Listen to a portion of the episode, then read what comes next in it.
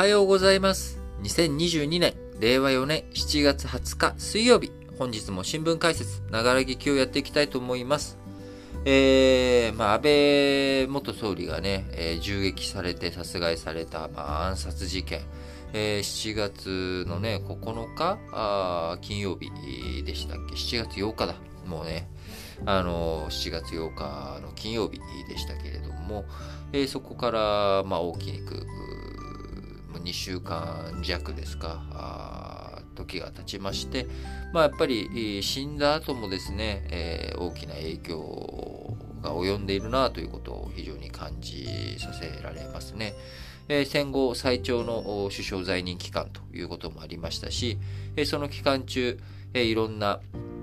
え、話題というかですね、変更。まあ一番個人的に大きかったのは、集団的安全、えー、保障、集団的自衛権のね、えー、行使、えー、こちらの方に道を開かせていっ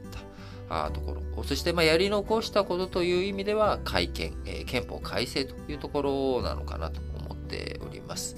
で、まあ、今、その安倍さんをめぐる動向としては、まあ、3つあると思うんですよね。えー、1つ目、まず国葬。えー、安倍さんの国葬をめぐる問題ですけれども、まずそもそも国葬ってなんやねんというところですよね。あのー、なんでしょう。こう法律で定まっていないので、国葬自体の定義というかですね、何をもって国葬とするのかっていうところもね、うまいこと定義ができていないという状況の中、まずそこのすり合わせができてない状態で進めてしまっているところは、少し軌道修正が必要なんじゃないかなというふうに思っています。あのー、みんながね、えお葬式に参加しなきゃいけないっていうところとか、国を挙げて、みんなが安倍さんの死を心の底から悲しまなきゃいけないというふうに、まあ、あの、無理やりにね、えー、持っていく必要はないと思うんですよね。まあ、そこはもう人それぞれでいいと思うんですよ。あの、で、国葬というのは、やっぱりま国内向けというよりかは、やっぱり外向け、えー、諸外国に対してですね、あのきちんとまこういった形でやるからね、というところだと思うんですよね。え過去、国葬を開かれたのは、まあ、戦後についてはね、吉田茂さんの事例のみというところですけれども、え佐藤栄作さん、こちらもね、国民葬という、まあ、国民葬、国民って、国民葬ってなんやねんというツッコミがね、えー、あるところですけれども、まあ、あそういったもので対応したりということですが、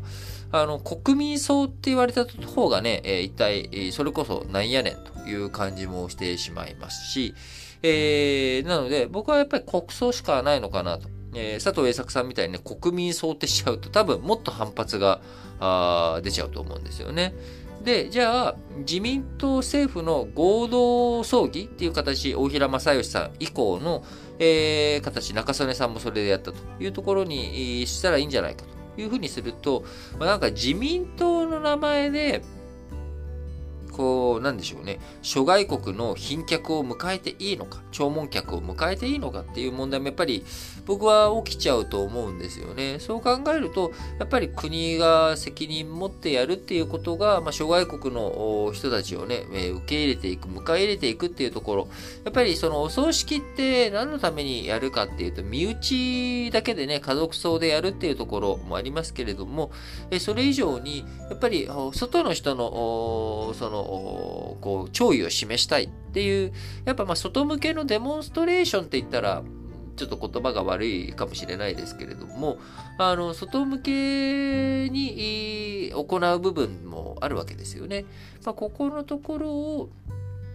えしっかりとやっていく。まあ、そうなると僕はま国葬しか形としてはないのかなって思うんですけれども、あの、あくまでもね、これは僕個人の意見なので、あの、いろんな意見があっていいと思うんです。あの、国葬というものをね、すべきではないというふうに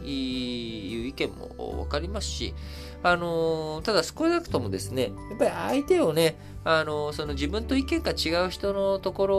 を攻撃するとかね、あの、揶揄したりっていうところは、まあ、慎んだ方がいいんじゃないのかなとは思いますね。まあ、これがまあ一つ目。えー、二つ目としては、安倍派ですね。えー、まあ、安倍派。えー、自民党内のね、最大派閥である安倍派ですけれども、えー、こちらがね、えー、分裂するんじゃないかというような動きが見られるわけですよね。今、現時点では、あその集団指導体制ということで、えー、安倍派の故障も、我々は引き続き安倍派だというふうにしているわけですけれども、まあ、そのうち、やっぱりね、えー、これどうすんのと。いつまで安倍派で行くのと。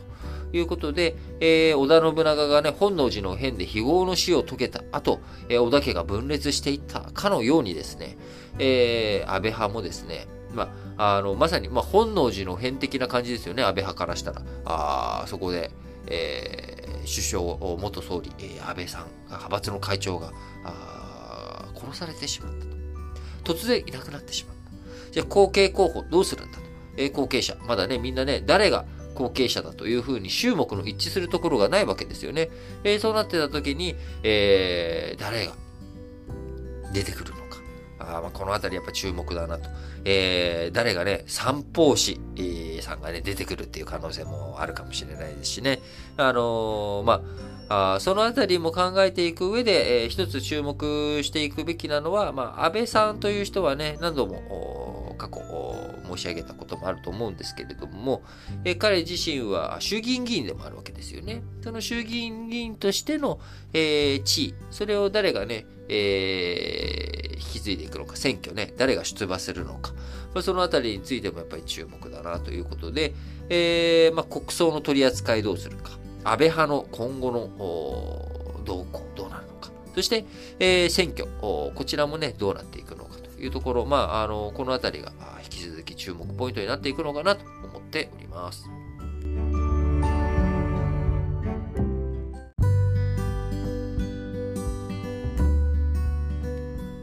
はい。それではね、今日はちょっとニュースもあんまりこう取り上げたいものもなかったので、えー、もう丸2で、えー、主要語詞の社説を紹介してね、締めくくりたいと思いますが、えー、朝日新聞、えー、パク外相の来日、えー、対話加速し事態打開を。問題はこの機運をいかに保ち、両国間の諸課題を解きほぐす具体策を導けるかである。少なくとも今回の一連の会談はその方策を語るには至らず、関係改善の模索が蝶についた、あに過ぎない印象を残した。えー、朝日新聞もう一本は、安倍氏を悼む国葬に疑問と懸念。極めて異例の国葬という形式が、かえって社会の溝を広げ、政治指導者に対する冷静な評価を妨げはしないか。岸田首相のこれまでの説明からは、そんな危惧を抱かざるを得ない。毎日新聞、バイデン氏の中東政策、再構築に向け関与継続を。中東の友好国との関係を修復するのが訪問の目的だった。だが、増産の確約は得られず、思い通りの成果を上げたとは言い難いということでね、えー、このね、え中東訪問によって、えー、原油価格下がるんじゃないかということでね、原油の先物市場とか、あ訪問前に、え、下がり基調になっていたわけですけれども、え、このバイデン大統領の訪問が終わった後、やっぱり増産がね、うまくされなさそうだということで、えー、昨日、原油価格ね、高騰というものによってね、僕が、え、投資している原油のこう指標というか、あそこら辺はね、えー、金額が上がっているということになってしまっていて、えー、バイデン大統領ね、どういうふうにイランの問題も含めて中東政策再構築させていくのかが重要かなと思います。えー、毎日新聞もう一本は、韓国外相の来日、信頼関係結び直す契機。関係改善には韓国側が取るべき措置が多い。ユン政権は懸案の解決を目指して、え動き始めた。日本がどのような姿勢を取るかも取り組みの成否に影響を与えるとまあそうですね。まあでも、うん、まあやっぱり韓国側がね、先に行動というのも大切だと思いますけれども、えー、やっぱりまあ安全保障の問題をね、えー、軸に、まあそこで妥協できるところを妥協していく、進めるべき協力関係を進めていくっていうのが、あ大人の対応なのかなというふうに思います。えー、冷戦期においてはですね、いろんな韓国と日本の間に、あった諸問題、こういったものをね、棚上げして、えー、まあ、北朝鮮に対抗していく方向でね、いろいろと協力関係結んでいったわけですけれども、えー、冷戦が崩壊した後、えー、日韓関係での、そういった安全保障の側面での協力関係よりも、え、韓国側、北朝鮮との融和政策、こちらに、走る政権もあったという流れの中、えー、改めてやっぱり北朝鮮という国、こことね、えー、対峙していく上で日韓の関係性、これが大切だっていうところをね、えー、糸口に、しっかりと対策、対応を進めていってほしいなと思うわけですよ。えー、産経新聞がね、えー、今日また、あのー、ホームページに社説の掲載をしてなくてですね、これね、前から思うんだけど、朝日新聞ね、産経新聞の前に朝日新聞。あのー、朝5時に更新してますっていう日付になってるんですよ。でも実際に5時には朝日新聞載ってないんですよね。5時20分から5時30分ぐらいに掲載されるんですよ。あの、時間ね、アップのところの時間を嘘つくのやめてもらいたいなというか、嘘というかね、違って、ちゃんと5時何分、その時間違うんだったら違うところにやってよと。5時と書いてるなら5時でやってよって思うんですよね。え、産経新聞も同じで、過去に、まあ、何度も、あのー、アップされてないっていうことがあるんですよ。なのに、その後、アップされた時って、しれっと5時にアップしましたとかってなってて、いやいやいや、アップされてないからっていう、まあ、あのー、そういったのがあるので、えー、その辺はね、ちゃんとあのこう、適切、正しく表示をしてほしいなってすごく思いますね。はい。えー、読売新聞。認知症行方不明。早期発見の工夫が命を守る。昨年1年間に全国の警察に届け出があった認知症の行方不明者は17,636人で9年連続で過去最多を記録した。